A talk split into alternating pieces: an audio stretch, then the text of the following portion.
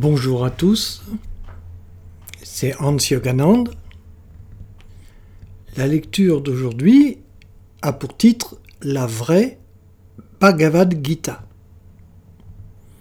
La Bhagavad Gita, ou Chant du Bienheureux, alors bienheureux, euh, ça veut dire, euh, ici, ça veut dire éveillé, est un texte qui aurait été écrit entre le 5e et le 2e siècle avant notre ère.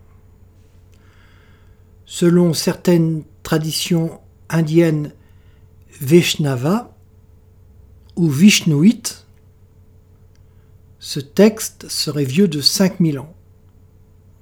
Il est considéré comme un parfait résumé de la doctrine védique. Alors, le vishnouisme est rangé dans l'hindouisme, basé sur le système spirituel du Vedanta.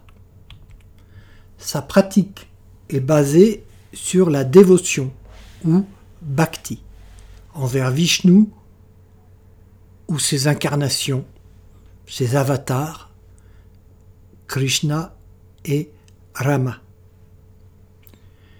Le Vedanta est un courant spirituel fondé par Adi Shankara, qui était un moine errant, un samnyasine, du 8e siècle de notre ère. Le mot sanskrit Vedanta signifie aboutissement, conclusion des Védas. Il est intéressant de noter que ce moine errant entre autres choses, a changé le sens du mot yoga. Il lui a donné la signification de union, unité, qu'il a toujours aujourd'hui. Avant, le mot yoga signifiait liberté, libération, repos.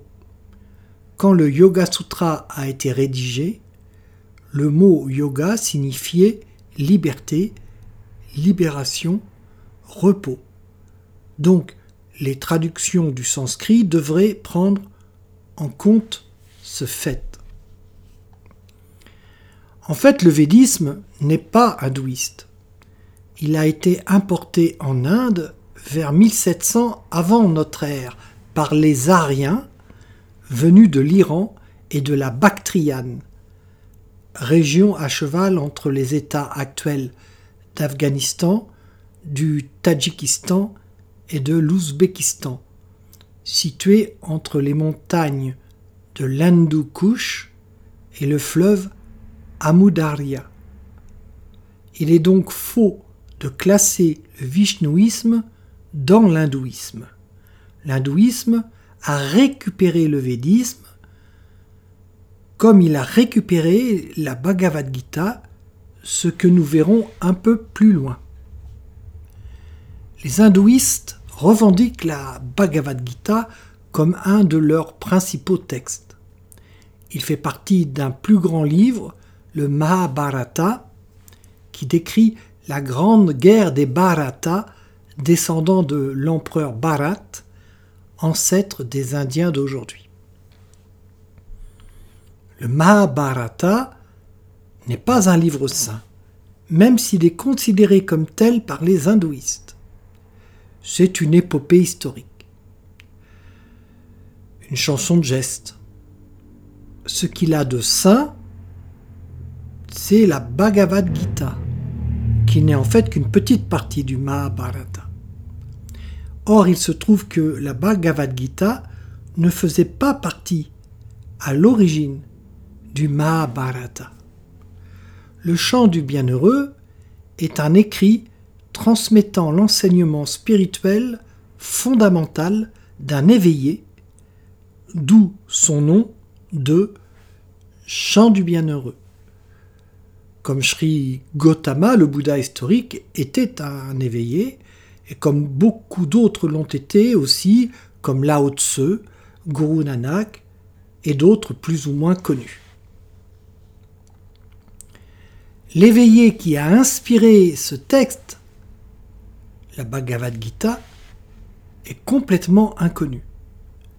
La version habituelle de la Bhagavad Gita destinée à incorporer cet enseignement à l'hindouisme donne pour inspirateur de ce livre et de cet enseignement un certain Krishna, dont on publie la généalogie, et d'un certain Arjuna, prince guerrier et disciple. Ce livre serait un épisode de la guerre décrite par le Mahabharata. Mais Krishna n'est pas un nom propre, c'est un nom commun, signifiant le sombre ou le noir. Les Aryens, nouveaux venus dans le sous-continent indien, de peau claire, donnaient ce surnom de Krishna dans leur langue, le sanskrit, à toutes les personnes originaires de l'Inde qui avaient la peau sombre. Il y a eu des milliers de Krishna, hommes et femmes, dans les écrits des Aryens, les Védas. Adi Shankara était un tamoul, il avait donc la peau sombre. Il y a fort à parier que les Aryens le surnommaient aussi Krishna. Il existe une version du chant du bienheureux ou Bhagavad Gita débarrassée des ajouts hindouistes et des personnages du Mahabharata comme Krishna, Arjuna et toute sa famille. À l'origine, la Bhagavad Gita a 18 chapitres. Enfin, à l'origine, non, pas à l'origine. À l'origine hindouiste, lorsqu'il a été inclus de force dans le Mahabharata. Il avait 18 chapitres. La nouvelle version, qui était celle d'avant l'inclusion, n'en a que 16. Il en a été retiré deux qui n'avaient absolument rien à voir avec l'enseignement spirituel originel, comme le chapitre 1, qui raconte la mise en place de la bataille et les états d'âme d'Arjuna, ce qui n'a aucun intérêt spirituel. Dans le Mahabharata, ça se justifie, car le chapitre 1 du, du, de la Bhagavad Gita remanié selon les hindouistes, le chapitre 1 sert de liaison, si vous voulez, entre le Mahabharata et un enseignement qui n'avait rien à voir. Et le chapitre 11 aussi, qui n'apporte rien de spirituel, aucune leçon mystique, car ce chapitre 11 de la Bhagavad Gita ne fait que décrire le panthéon hindouiste pour dire que Krishna est supérieur à tous ses dieux et à tous les devas, ou toutes les devas. Vous pouvez trouver ce livre, le nouveau, sous le titre Le chant du bienheureux, à l'adresse chant-de-6 du-bienheureux.blogspot.com. Ce texte est maintenant fini. Je vous salue tous amicalement et je vous dis à bientôt.